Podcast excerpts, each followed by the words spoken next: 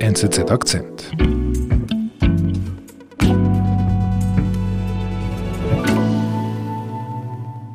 Sag mal, Thomas, was fasziniert dich eigentlich an Influencern?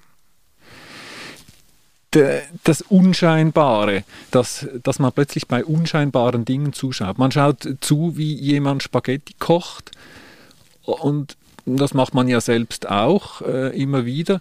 Und man würde nicht auf die Idee kommen, dass es für andere interessant sein könnte, da, dabei zuzuschauen. Aber irgendwie ist es interessant, dabei zuzuschauen. Aber warum ist es denn eigentlich interessant? Kochen die die Spaghetti anders? Nein, das tun sie nicht. Aber dieses Hin und Her zwischen Authentizität, zwischen Unmittelbarkeit und, wenn man es genau anschaut, dann eben doch ziemlich gekonnter Inszenierung. Die Influencer. Sie dominieren die sozialen Medien und sie dominieren unterdessen auch die Werbeindustrie. Eine kritische Betrachtung des Phänomens mit Feuilleton-Redaktor Thomas Ribi. Darf ich dir das sagen? Mal ein bisschen direkt, oder wie sich das gehört bei uns, NZZ-Akzent. Du bist ja nicht mehr der Jüngste. Nein, das kann man nicht sagen. Ich bin Mitte 50. Ah, wie kommst du denn aufs Thema Influencer dann? Ja, also den Begriff, der Begriff hat mich irgendwann mal umschwirrt. Man kann ihm ja nicht mehr ausweichen. Ich habe dann ihn das erste Mal eigentlich definiert bekommen, tatsächlich von meinem Sohn, mhm. von meinem 15-jährigen Sohn. Und als er mir erklärt hat, was das ist, habe ich gemerkt, dass ich damit Kontakt hatte, aber noch gar nicht gewusst hatte, was das denn ist, womit ich Kontakt hatte. Und dann hat mich das Thema irgendwie fasziniert. Also Thomas, du hast uns etwas, jemanden mitgebracht. Ich drücke hier mal auf Play. Drück auf Play, dann wird es okay. unmittelbar gleich ganz spannend. Oh. Good morning, guys. So today I want to walk you guys through my 6 a.m. morning routine. I do not get up at. Wir sehen, es ist früh am Morgen. Es ist noch dunkel und Lauren Snyder erhebt sich aus dem Bett. Schaut zum Fenster raus, streckt sich, ist zwar verschlafen, verschlafen aber auf eine so gediegene Weise verschlafen, dass man äh, neidisch wird. Jetzt trinkt sie einen Schluck Wasser aus einer ganz modischen violetten Wasserflasche, setzt sich an den Schreibtisch, was wir ja alle nicht unbedingt als erstes tun, wenn wir aufstehen? Lauren schon. Und jetzt nimmt sie ihr Tagebuch und schreibt Tagebuch. Und jetzt kommt etwas ganz Wichtiges. Sie macht eine To-Do-Liste. Schau oh. eine To-Do-Liste. Was macht man an diesem frischen, neuen, wunderbaren, strahlenden Tag? Und, und jetzt geht sie ins Badezimmer. Und sie filmt sich im Badezimmer. Die Kamera ist immer dabei. Sie putzt sich die Zähne, hält sich mit der anderen Hand die Kamera, so dass man sieht, wie sie sich die Zähne putzt. Und wenn wir schon im Badezimmer im Spiegel sind, wie sieht sie, wie sieht sie aus? Sie ist, hat einen durchtrainierten Körper, sie ist perfekt, makellos. Blond. Trainiert, blond. Jetzt sucht sie sich, sie hat das Bett noch kurz gemacht, weil sie natürlich ordentlich ist. Mhm. Lauren zieht sich ihr Workout-Dress an mhm. und geht ins Fitnessstudio. So, yeah, I just popped on this blue set and headed off to the gym. And I do whatever I'm feeling, but I like to start out. Sie sagt, sie macht einfach das, wonach sie Lust hat. Genau, genau. Und sie sagt, tut das doch auch. Im, äh, Im Text dazu äh, verrät sie auch, dass sie das nicht jeden Tag tut, beileibe. Aber doch, dann, wenn sie einen strengen Tag vor sich hat, ist es für sie ganz, ganz wichtig, dass sie sich zunächst einmal jetzt hebt sie kleine Hanteln, macht Übungen. Das ist durchtrainiert, da stimmt alles und beweglich ist sie auch. Jetzt macht sie so Yoga-Positionen. Das ist. Und jetzt? Jetzt wird geduscht. Selbstverständlich, wenn man sich so angestrengt hat wie Sie. Beim Duschen sind wir auch dabei, tatsächlich.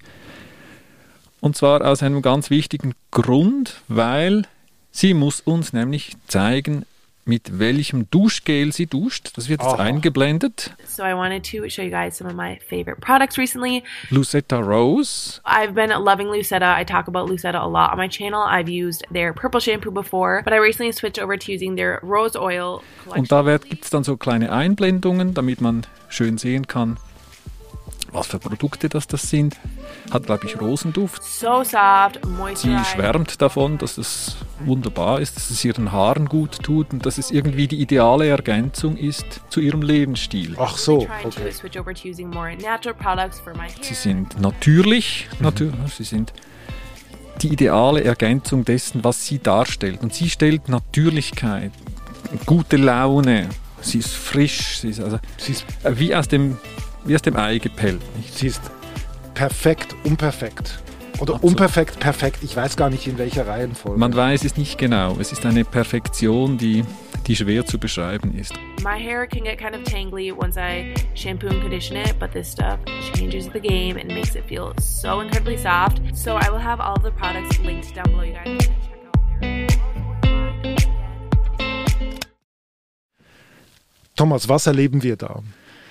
Das äh, Social Media Phänomen der Influencer, Influencerinnen, also Leuten, die auf YouTube, auf Instagram, TikTok und so weiter Posts machen und eine gewisse Anzahl von Followerinnen und Follower haben. Das können 10.000 sein bei kleineren, das können Hunderttausende oder sogar Millionen sein bei großen und die dadurch die Macht haben, eben Kaufentscheide zu beeinflussen und von großen äh, Firmen dazu unter Vertrag genommen werden.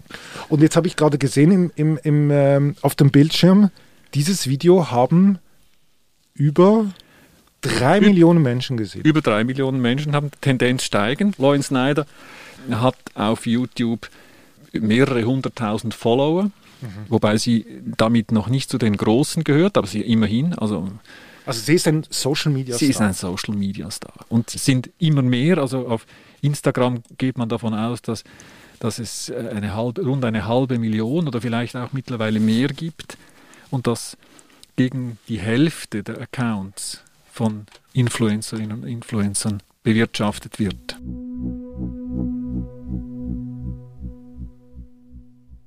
Ist das, was du jetzt gerade erzählst über Lauren, ist das moderne Vermarktung? Macht man heute so Werbung? Das ist offenbar so, dass man moderne Werbung so macht. Darüber gibt es auch mittlerweile sehr viel Literatur, unter anderem das Buch, das vor kurzem erschienen ist von Ole Nimoen und Wolfgang Schmidt, die sich diesem äh, Influencer-Tum widmen. Äh, Schmidt und Nimoen gehen von der klassischen Hollywood-Ästhetik der 90er Jahre auf, wo dieses Phänomen, das auch bereits bis zu einem gewissen Grad Product Placement geschieht, das war dem ja nicht ganz fremd. Also bei James Bond äh, war es immer klar, ein ganz existenzieller Teil des Ganzen, welches Auto fährt er, ist es jetzt ein Aston Martin oder ist es ein Audi oder ist es vielleicht mal ein BMW und was für eine Uhr trägt er und was für Champagner trinkt er, nicht wahr? Und das wurde dann in den 2000er Jahren gesteigert. Äh, Nimon und Schmidt bringen das Beispiel von Sex and the City, wo es im Wesentlichen ja um Lifestyle geht. Da gab es Product Placement offenbar in einem noch nie gekannten Maß. Nimon und Schmidt, Schmidt sagen beim Film, waren 70 Produkte, die beworben wurden in diesem Film. Okay. Aber da sind es eben noch diese unnahbaren Figuren, die, die großen Schauspieler, bei denen man weiß, die sind in einer anderen Welt, haben mit mir nichts zu tun. Und nun bei den Social Media Stars sind es die Leute von nebenan, die in hat- ihrer Küche, in ihrem Wohnzimmer, in ihrem Schlafzimmer Videos drehen und da kann ich da zuschauen und kann mir auch immer vorstellen, dass dieses Wohnzimmer, diese Küche, dieses Badezimmer gar nicht so viel anders ausschaut als mein eigenes. Nicht? Und bewirbt sie eben nicht einfach nur im klassischen Sinn, sondern sie gibt ja Tipps, weil wir sind ihre Freunde. Wir sehen sie, wie sie am Morgen aufsteht. Das ist ein ganz eigentlich privater Moment, aber wir dürfen dabei sein. Und dafür gibt sie uns einen Tipp. Wie kann, wie kann man so aussehen wie ich, wenn man dieses Duschgel benutzt zum Beispiel? Und werden eigentlich auch Zahlen genannt? Kennst du Zahlen? Also wenn du vorher sagst, ähm, äh, sie werden immer wichtiger. laut Umfragen, die Umfragen hinken immer ein bisschen hinten nach, aber 2018, 19, das geben immerhin über 40, 40 Prozent des Werbeetats in Deutschland werden offenbar für Influencer ausgegeben. 40 Prozent. 40 Also fast die. Hälfte. Also das, die Zahl bezieht sich auf Deutschland, diese 40 Prozent, mehr als 40 Prozent. Diese Zahl ist ja gigantisch, es sind über 20 Milliarden. Und soweit ich gesehen habe, im vergangenen Jahr, im Corona-Jahr, wo die Werbeetats generell zurückgegangen sind, gab es einen Bereich, wo sie noch gestiegen sind, und das waren die Influencer. Mhm. Und weiß man, ob das spezifische Produkte sind, äh, wo das Geld investiert wird, oder gilt das generell für alle äh, Konsumgüter? Nein, es gilt nicht generell für alle Konsumgüter. Es sind vor allem Bekleidung, Kosmetik und Reisen. Mhm. Reisen. Und das habe ich da auch schon von Kolleginnen im eigenen Haus gehört, die, äh, die äh, Reiseredaktion äh, betreuen. Das ist ja der Traumberuf von uns. Das ist der Traumberuf, nicht? Äh, man, man kann überall hin und, und kann die schönsten Dinge erleben.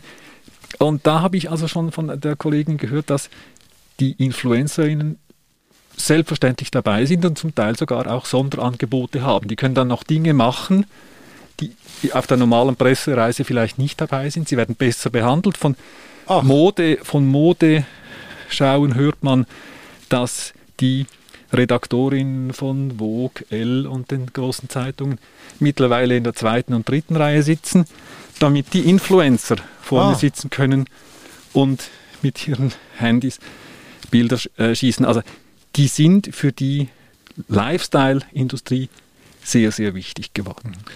Was mich noch beschäftigt, jetzt um, um, um nochmals dieses Bild aufzunehmen, diese Lauren ist, äh, sie ist wirklich perfekt. Das sie darf man so sagen. Sie ist perfekt. Was für ein, also was ziehen die, die Autoren jetzt einfach zu, bezüglich dem, dem Bild, das da transportiert wird, für ein Fazit? Also oder, auch generell für ein Fazit jetzt? Sie gehen mit einem stark äh, marxistischen Ansatz dahinter, was, was ich, da, daran, was ich spannend finde. Und Sie betonen natürlich, wie anti-emanzipatorisch das Ganze ist, weil im Grunde tut Loren nichts anderes als ein irgendwie unheimlich rigides und wahnsinnig plumpes Frauenideal zu reproduzieren. Nicht die Frau, die perfekt, perfekten Körper hat, immer gute Laune hat und so weiter. Also ein Frauenbild, das eigentlich für überwunden gelten müsste. Und sie fällt zurück in diese Rolle. Mhm. Also hier wird mit modernsten Mitteln eigentlich etwas, äh, ja, sagen wir mal, Unmodernes transportiert. Also das ist sicher äh, richtig. Auf der anderen Seite äh, habe ich, wenn ich mir das anschaue, auch immer das Gefühl, dass es hat ein bisschen einen doppelten Boden. Also dass es eine Authentizität vorspiegelt. Mittlerweile aber, und das zeigen Nymon und Schmidt natürlich eindringlich, ist das Ganze zu einer Riesenindustrie geworden. Die großen, wichtigen Influencerinnen und Influencer haben einen Stab von Mitarbeitern. Die, die Bilder, die wir da sehen, die sind so perfekt, unperfekt, wie man sie selbst gar nicht machen könnte. Da hat es Stylisten, Visagisten, da hat es Kameraleute und Tonleute, die dafür sorgen, dass das Ganze eben diese Anmutung diese bekommt, Guerilla diese Guerilla-Ästhetik irgendwie sich bewahren kann obwohl sie längst darüber hinausgewachsen ist und sich wieder im Grunde auch wieder ein bisschen in die Richtung von George Clooney und äh, Julia Roberts natürlich bewegt hat, aber irgendwie doch den Anschein des Demokratischen sich bewahren konnte, weil immer noch die, das Versprechen darüber steht, du könntest das ja vielleicht auch.